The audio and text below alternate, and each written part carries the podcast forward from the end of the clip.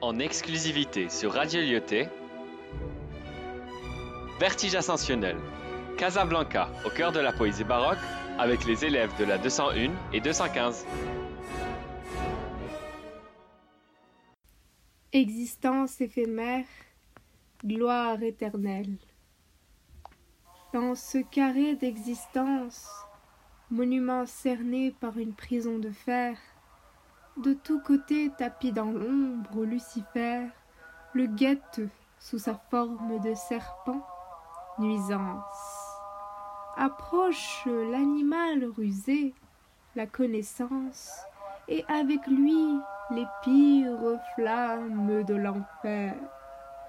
Ses ailes, ce don par l'astre solaire offert à ce monument éloigne cette nuisance.